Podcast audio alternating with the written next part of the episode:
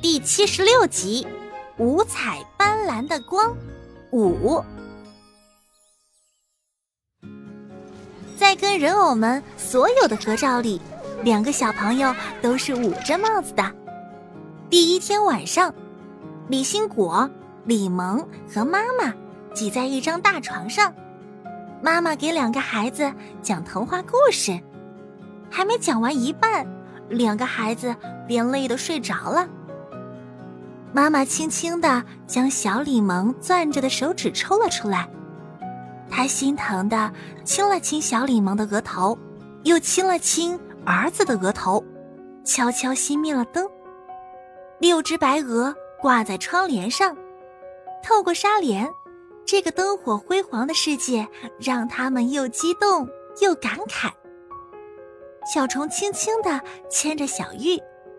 他做梦也想不到会来到这样的地方。此时，他是多么想念老白。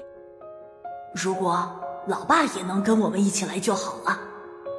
小虫心里想：“ 他最喜欢热闹的地方了，这样的经历够他吹一辈子的牛了。”在接下来的两天里，如果是很刺激的游戏，两个孩子就轮流去玩。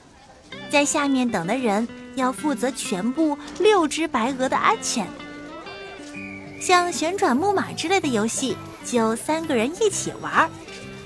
这让他们发现一件很有意思的事：一开始，只要游戏一开动，有两只白鹅就扇动翅膀，好像他们在飞一样。那正是小虫和小玉，他们也很享受玩游戏的过程。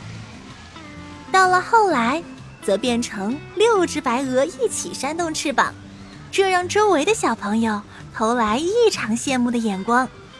他们哭着让家长也给他们买那样的白鹅。当然，李萌和李新果是绝不会让任何人碰他们的白鹅的。在第二天夜里，有两只白鹅在梦中悄悄离世了。他们甚至仍挂在窗帘上。四只白鹅在心中跟他们的伙伴道别，他们知道，过不了多久便会再次相聚的。两个小朋友早上红着眼睛吃完了早餐，李萌将逝去的两只白鹅装在一个小盒子中，小心翼翼的收了起来。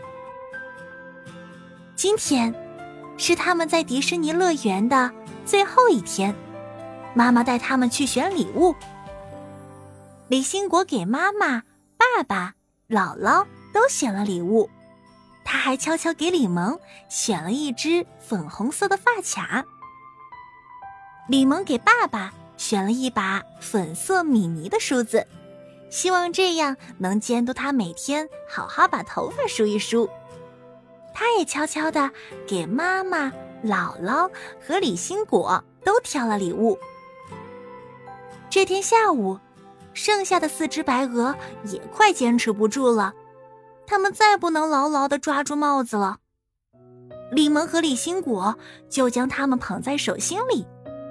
妈妈带着他们坐在一处高高的陡坡上，正对着迪士尼乐园中那座最显眼的。尖顶城堡，他们在等待着这一趟行程中最重要的一刻，那将是两个小朋友送给白鹅最后的礼物。八点半一过，几束白光从城堡身后跃起，白色的光束好像几条巨大的蚕丝交织在一起，这几条光束忽然化为蓝色的光点。闪耀着整个星空，烟火表演终于开始了。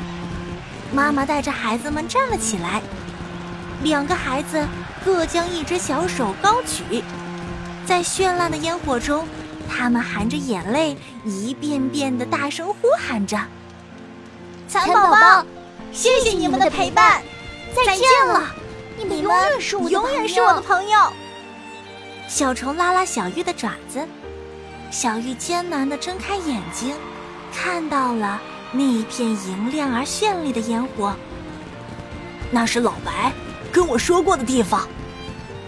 小虫在小玉耳边说：“看到了吗？那个离月亮很近的地方，有五彩斑斓的光。”看到了。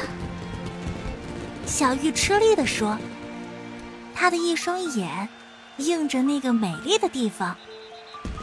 妈妈们在那里等着我们呢，我们大家都会在那里相聚的。”小虫看着小玉，深情地说。谢谢你，小玉。这一生有你的陪伴，我非常非常幸福。小玉没有回话，她已经停止了呼吸。她美丽的样子融化在小虫的视线中。小虫紧紧抓着小玉的爪子。再见了，李萌。再见了，李新果。再见了，我最亲爱的老白爸爸。他最后亲了亲小玉的脸颊。我爱你，小玉。希望我们下辈子都能拥有拥抱自由的能力。说完，小虫便永远的闭上了眼睛。